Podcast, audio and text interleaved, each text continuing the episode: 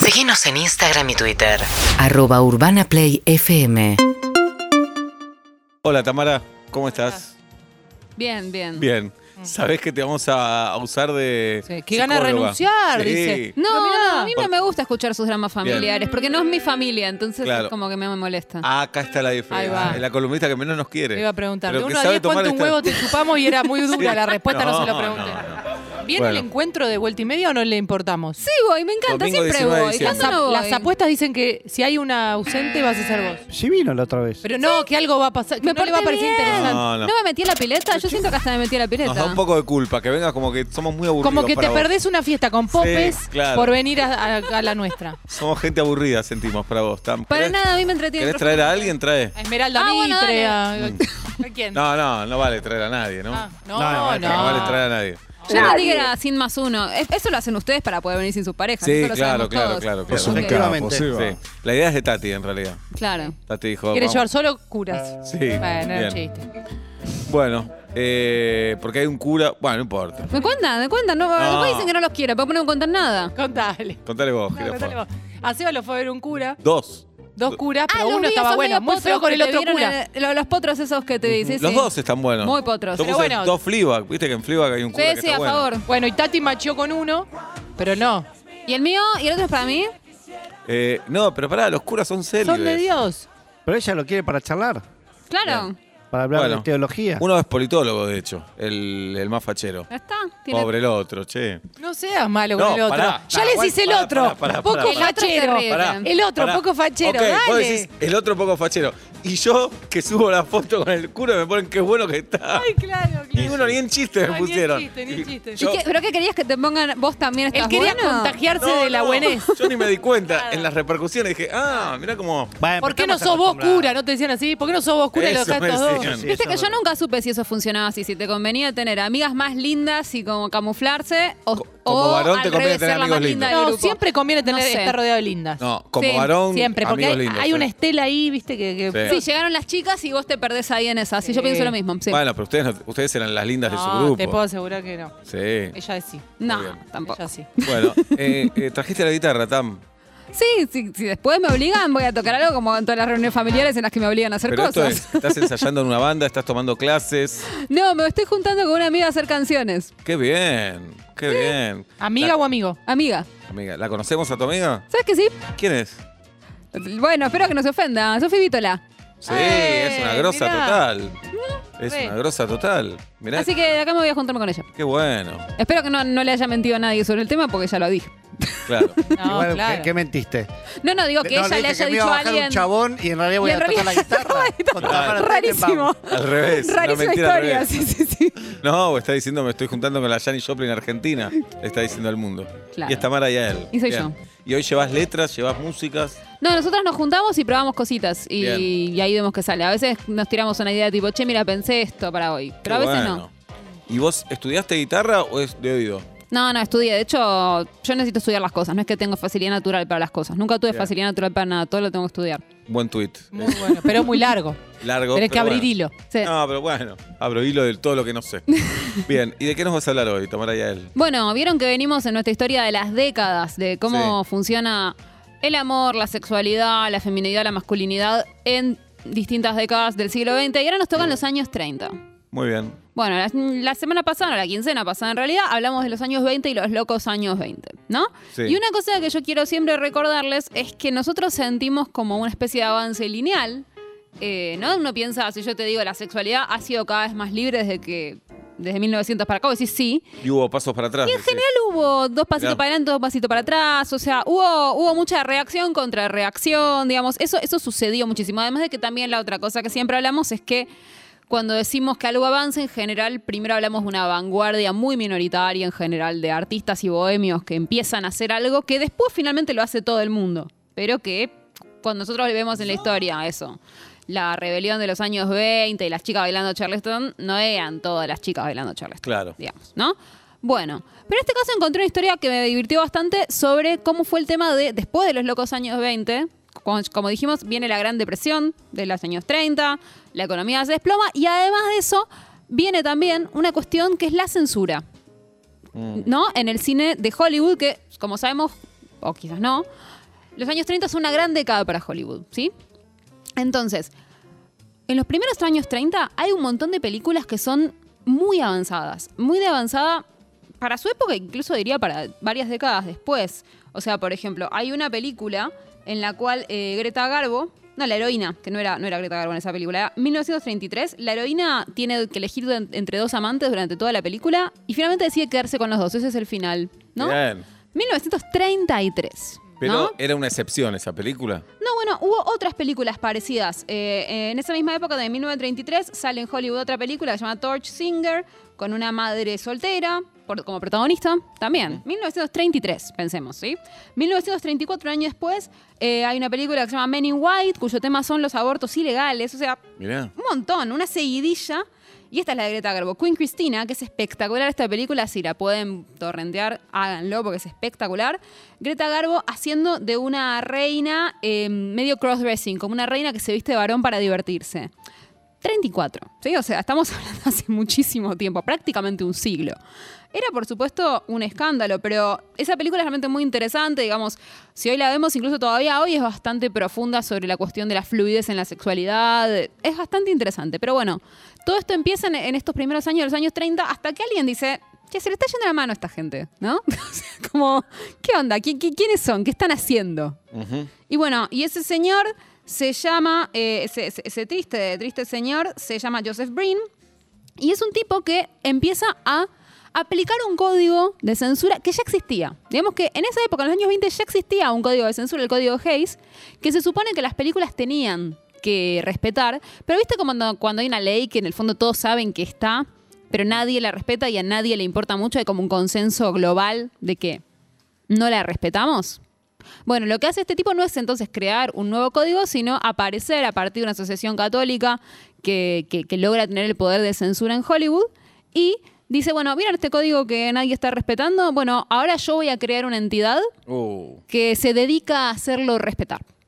Bueno, entonces toda esta era del Hollywood progre en el que eso, brillan actrices como Greta Garbo, que ya, si, si la recuerdan a Greta Garbo, si la googlean dos segundos, se dan cuenta de que el atractivo de ella era su ambigüedad sexual, era una, una- una mujer que aparecía siempre trajeada, eh, digamos, y siempre con un perfil muy sensual, pero cuya sensualidad radicaba en su masculinidad. Bueno, eso ya no le gustaba en lo más mínimo. Pero no era criticada por eso, así por las No, masas. sí. Por las masas también. Sí, sí, había muchas críticas, o sea, era una figura polémica, digamos, así como algunos la amaban, había, digamos, los, los censores y, y- y todo lo que se, las asociaciones católicas de esa época no la querían nada. Y bueno, y este hombre entonces empieza a torcer el, el rumbo de Hollywood y sobre todo a mí me parece interesante que se mete no solamente con, digamos, porque nosotros conocemos, por ejemplo, la cuestión de las, las calificaciones de las películas, cuando ponemos Sí. para mayor de 18, mayor de 16, bueno, yo, por ejemplo, si veo una película, supongo que, supongamos que soy el señor que se encarga de esas calificaciones, ¿no? Que hay agencias hoy todavía que se encargan de decir esta película es para mayor de 13, 16, 18. Yo ahí, digamos, si veo una imagen de desnudez, digo, bueno, esta película es para mayores de 18. O si veo una película o una imagen, bueno, no, la- son- me, me centro en la imagen. Acá, lo que es interesante es que el tipo se metía con los mensajes de las películas, no con, solamente con lo que se mostraba. Sino como que, por ejemplo, si una película mostraba heroínas demasiado independientes, por ejemplo, heroínas que trabajaban, Prohibida. prohibida.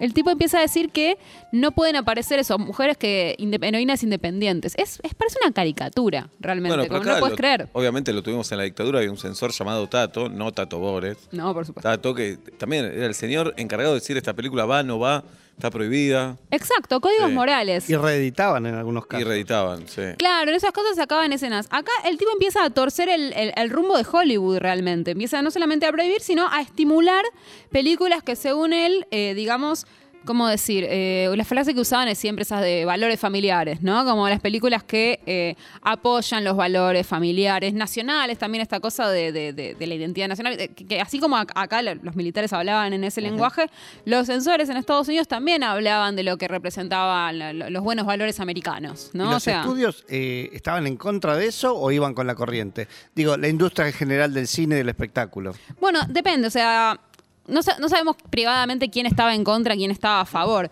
Lo que sí sabemos es que a este señor Joseph Brint lo contrató una asociación que era la Motion Picture Producers y Distributors, o sea, una, una agencia que no era ni siquiera católica, sino que una agencia de eh, productores y distribuidores que representaba los intereses de los distribuidores. La cuestión es que a los distribuidores les importaba que se, que se pudieran producir películas que después podían pasarse, por ejemplo, en Texas, en lugares Claro, donde claro. quizás eh, si, si vos hacías una película que después sabés que en los cines de mm, la- el, el medio de los Estados Unidos no la van a pasar, vos vas a perder un montón de plata.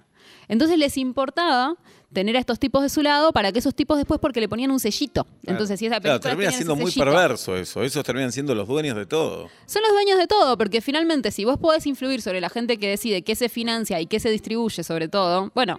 eh, si vos decidís que una película va a estar en 10 cines o en 150, sos la persona que decide qué películas se hacen y qué no. Bueno, eso pre-pandemia se decidía todavía por, eh, digamos, por otras características, no por eso. ¿Como cuáles? No, no, eh, a vos te entregan un tanque americano y va a ir a 200 salas y una película indie va a Ah, sí, sí, 15. sí, sí. O sea, el dinero todavía decide a dónde Sí, van por las supuesto. películas. Pero por lo menos no es por algo moral tampoco. Bueno, eso, eso igual es para Es discutible. pensarlo. Si, si las películas que, que lo- digamos, los tanques americanos que llenan nuestros cines y que tienen 15 mil millones de salas responden a ciertos valores que quizá las películas más independientes no responden. Ciertos valores que tienen que ver con el consumo o con la superación o con. No sé, hay discursos que son, que son comunes. Es mucho más sutil de lo que era en esa época, que era, digamos, mucho más claro. Y de hecho. Hoy ver esas películas, o sea, yo no vi ninguna, pero sí leí algunas como citas y sinopsis de las películas que estos tipos apoyaban.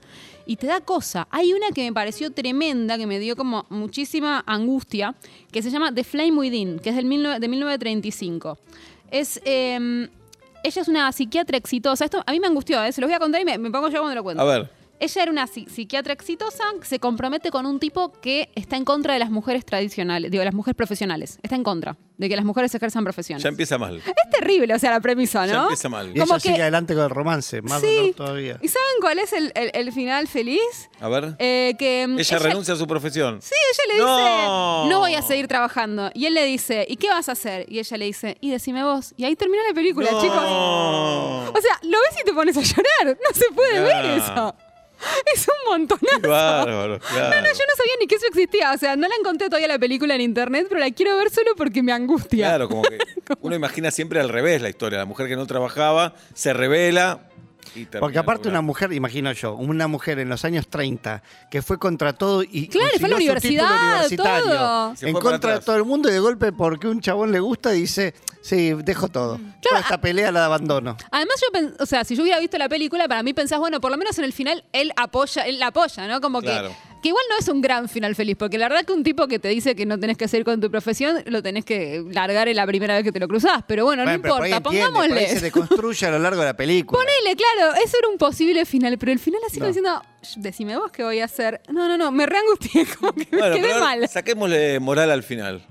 Y pensemos que qué qué puede re- qué puede pasar en el espectador o en la espectadora. Como decir, bueno, Yo me angustié. la mujer, claro, te angustiás, la mujer se equivoca. Y pasa que hay que ver la película, pero Antes sí, era deja todo por amor. Y Claro. es que fin de la antes- cuestión. Es que antes sí, o sea, también hay- yo pienso cómo la veían las espectadoras, sobre todo las espectadoras, ¿no? En 1935. Claro, Claro, dicen, se enamoró. Se enamoró, qué suerte No. tuvo. qué suerte tuvo, pobre, esta solterona que estaba ahí en el consultorio escuchando un montón de locos y ahora va a tener una hermosa vida en una cocina. A mí No hay sé. algo que es, es importante, es si la pintan como una mujer plana, como se esperaba que sean las mujeres en esa época, que de pedo tenía un título, porque también esa esa es una trampa. Claro. O la mostrás independiente y luchadora. No, no sé, tendríamos que ver la película. Yo por lo que, por lo que entendí, la mostraban como una mujer profesional que, que, digamos, viste como cuando en las rom- comedias románticas empiezan, que ese, ese tropo todavía existe en las comedias románticas. ¿Cuál? La, la fría que no se quiere comprometer con nadie y que al final de la película tiene un novio. Eso todavía te, te puede pasar. No quiere en una tener comedia hijos y romántica. después Igual termina es unisex teniendo. eso, Sí. ¿eh? me parece. Eso es muy unisex. Sí, sí, Sí. todavía eso existe la idea de que el final feliz es que una persona que tenía una vida decidida con la que estaba más o menos cómodo, elige otra. Elige la Está otra. cambiando Sí. los pañales contenta ahora. Sí. Claro, sucumbe ante Ah, el plan del señor. Que es Claro. casarse, tener hijos. Eso, eso todavía como Sí, que un poco sí, existe. sí. Me parece que la trama era, es una versión más exagerada, muchísimo más exagerada de esa. Pero si lo pensás, esa idea de que el triunfo es dejar tu, tu triste vida solitaria por una vida de familia, bueno, eso todavía, por lo menos en las comedias románticas de hace 10 años se veía. Hoy No sé si hoy lo harían. Hoy es, viste, que es medio al revés, como una chica que le encantan los, los pibes y no puede parar de pensar en los pibes. Al final descubre que lo más importante es ser independiente. Eso, eso Claro. por ahí es, es más de hoy. Pero todavía la independencia creo que también es para hombres y mujeres, pero tal vez más para mujeres. También la independencia la asociamos a cierta cosa de vacío espiritual. Sí, Tiene total. todo menos lo importante. ¿ves? Total. no, la está pasando Claro, al tiene la carajo. vocación, pero. pero no. le falta. A la vez la inversa nunca se dice, porque No, quedaría jamás. muy feo, ¿no? Queda Claro. feo. Bueno, pero- Tiene pareja, pero le va mal el trabajo. ¿Qué importa? Si igual tengo el Claro. Oh, amor. O, o aparte queda feo, queda, re, es, queda snob decir Claro. algo así. Es, es medio snob. yo jamás no lo solo haría. le va bien el trabajo, sino que encontró la vocación, encontró. Claro, tiene su pasión, bueno. Sí, pero no está en pareja. No, claro. Pero crisis, pero sí peli- hay un montón de crisis, estoy pensando en DC 40 Sí. y un montón más donde plantean, che, no está todo, no es que es, no es, no es la felicidad, la familia también tiene un montón Claro. de conflictos. Sí, sí, Judah Patou lo, desgastes. lo, lo hace, pero en el final igual siempre quedan con alguien. Eh, Es Judah cierto. Patou siempre al final tiene la pareja Cierra y el más o menos beso. bien. Así que bueno, eso sucedió en los años 30. Después, durante, digamos, hay, hay como una mínima reactivación, pero la realidad es que a partir de esa censura de los años 30, la cosa no va a terminar de cambiar hasta los 60. Los años 40 y los años 50 van a ser años todavía dominados por la moralina y la censura. Igual ya vamos a trabajarlos de otros ángulos, pero es bastante fuerte que, que sí, que a veces las... con- o sea, una cosa tremenda que uno ve, en, si, si uno sigue como la historia de la liberalización sexual, es que a veces la, rea- la reacción, digamos, ¿cómo decir? La revolución dura dos años y la contrarrevolución dura 20, ¿no? A veces Claro. es terrible. A veces uno dice, ¿valió la pena todo este circo? Y bueno, sí, porque después vamos a volver a esto, vamos a recuperar esta tradición, esta línea en algún momento se retoma. Pero a veces da esa sensación, como que después de tres o cuatro añitos de libertad, viene una contrarreacción que dura como tres décadas. Perdón, década que viene es Mad Men ya. Década que viene, no, son No, los los 40. 60 está- más o eh, menos. estamos Y en los 40 posguerra. todavía. Posguerra, bueno, claro. en los Mad Men años- es posguerra, si él sale de No, la pero- guerra. Mad- pero en la Mad Men es de los agencia- años 60.